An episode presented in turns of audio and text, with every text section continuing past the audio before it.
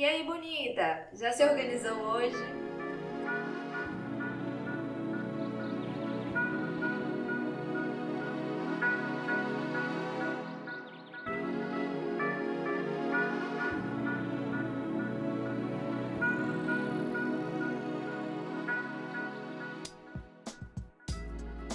Sejam todas muito bem-vindas ao Se Organiza Bonita, podcast que tem a intenção de falar sobre organização pessoal acessível, produtividade e autoestima. Para quem não me conhece, eu sou a Isis Almeida e para quem conhece também, e nesse episódio piloto eu tenho a intenção de contar um pouquinho sobre a minha história de organização pessoal. Nada muito elaborado, mas basicamente aqui eu tô querendo contar para vocês como que eu percebi que sou uma pessoa organizada acima da média para o contexto social da qual eu estou inserida. Bem, tudo começou quando no meu Instagram pessoal eu perguntava para as pessoas o que, que elas queriam saber da minha rotina, ou muitas vezes as pessoas chegavam a mim sem nem eu precisar questioná-las sobre o que, que elas queriam ler, ouvir, conversar e enfim. Eu sou uma pessoa muito comunicativa, sou estudante de jornalismo no sétimo semestre na Universidade Federal da Bahia, mas também já formada no bacharelado interdisciplinar em artes pela mesma instituição.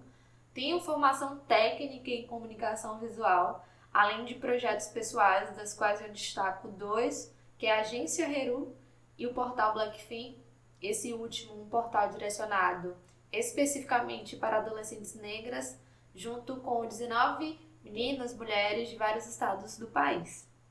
Eu sou de Salvador, Bahia. Vou fazer 23 anos, ou já fiz quando vocês estiverem escutando esse podcast. Esse é um episódio piloto, quero lembrar disso. Vou precisar do retorno de vocês quanto ao que aqui foi produzido, mas indo ao ponto, vou lá, né? Vou lá para minha história e para mim tudo começa na infância e não verdadeiramente no Instagram, como eu falei. Mas o tempo todo nessa rede social, nessa mídia social, eu tava querendo falar sobre notícia.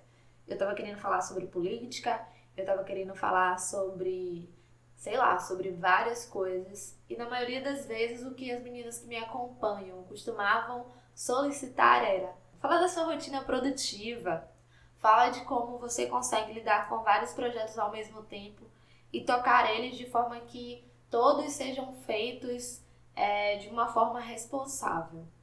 E eu nunca me dava conta de que isso era tão importante para as pessoas, para as poucas pessoas que me acompanham, na sua maioria mulheres negras, mulheres com a mesma faixa etária que eu tenho, mulheres da minha geração, digamos assim.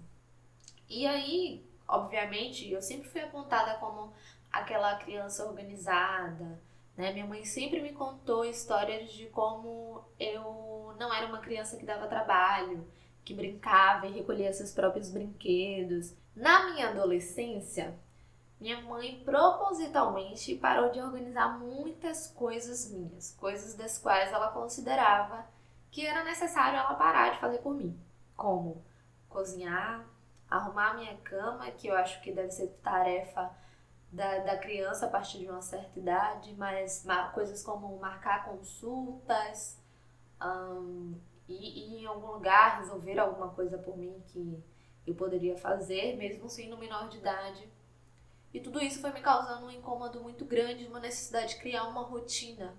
Uma rotina para arrumar meu quarto, uma rotina para marcar minhas consultas. E principalmente quando eu cheguei no ensino médio, isso se tornou ainda mais necessário, porque eu venho de uma formação técnica, apesar de ser uma formação, ter sido uma formação muito aberta eu venho de uma formação técnica que valorizava muito, e ainda acho, acredito que a escola que eu estudei ainda valoriza muito as disciplinas exatas, disciplina muito a disciplina, é, e isso acabou sendo mais necessário ainda.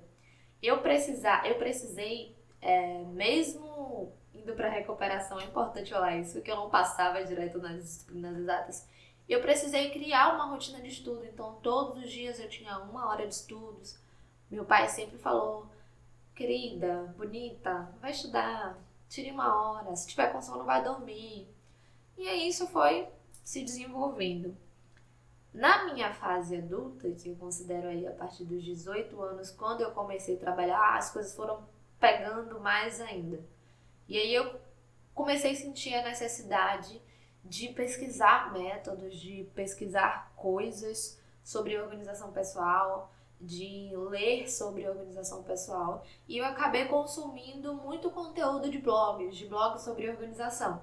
Dois deles, o Vida Organizado, mais conhecido de todos, da Thais Goldinho, e o Eu Organizado, da Ana Carolina, que é uma pessoa que eu aconselho muito, ainda acompanho, mas ambas são mulheres brancas e algumas coisas eu sempre tive que adaptar porque eu percebia que algumas coisas que eu aplicava nunca davam muito certo. E eu percebi que se tratam de contextos sociais diferentes e contextos que dizem muito sobre esse lugar de fala, que é o lugar de fala de uma mulher negra que vivencia um espaço que muitas pessoas não tiveram acesso, no meu caso, eu vim de uma escolarização privada, é, mas ao mesmo tempo continuo morando num local periférico, é, continuo tendo que trabalhar o dia todo, eu preciso de um trabalho fixo.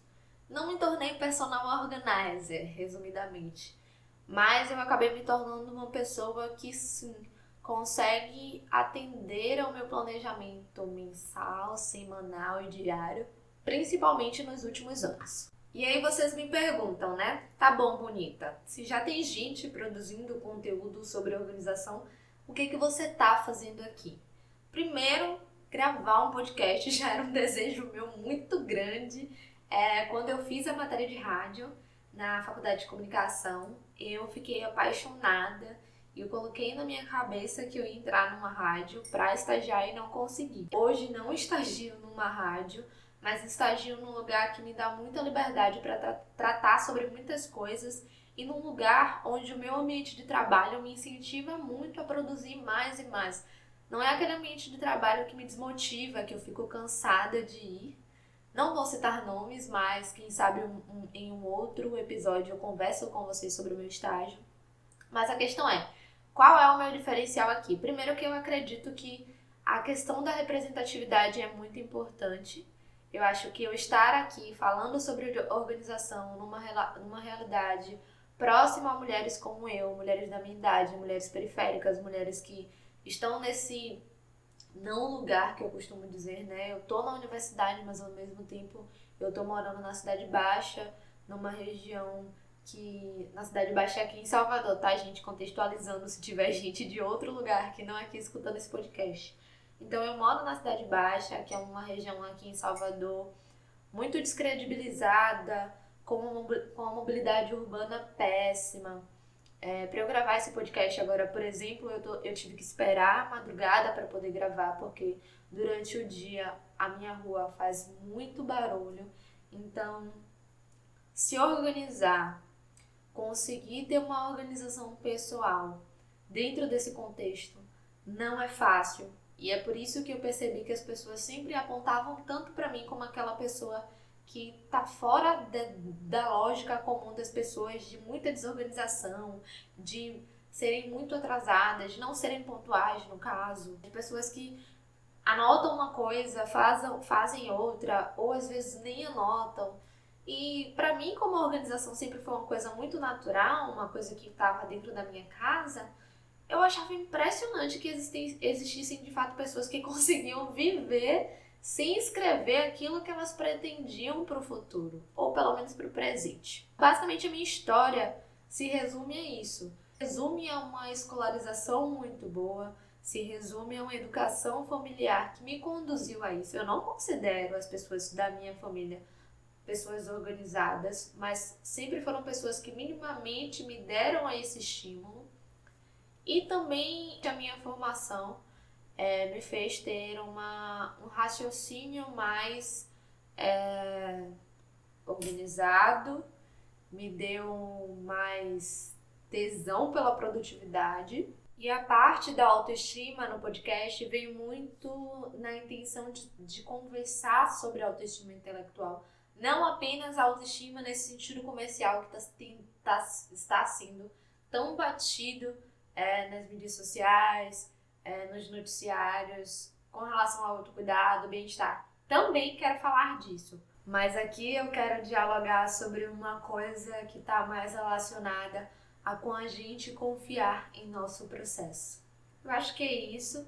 É, espero que vocês acompanhem o Se Organiza Bonita no Instagram, que inicialmente é o único lugar onde eu estou produzindo ali conteúdo, já compartilhando algumas coisas, dicas de aplicativo, métodos e etc. E também retornem para mim sobre o que vocês acharam, tá? Eu já tenho um e-mail que é o seorganizabonita.gmail.com. Eu posso conversar com vocês por lá. Posso conversar também no direct do Instagram.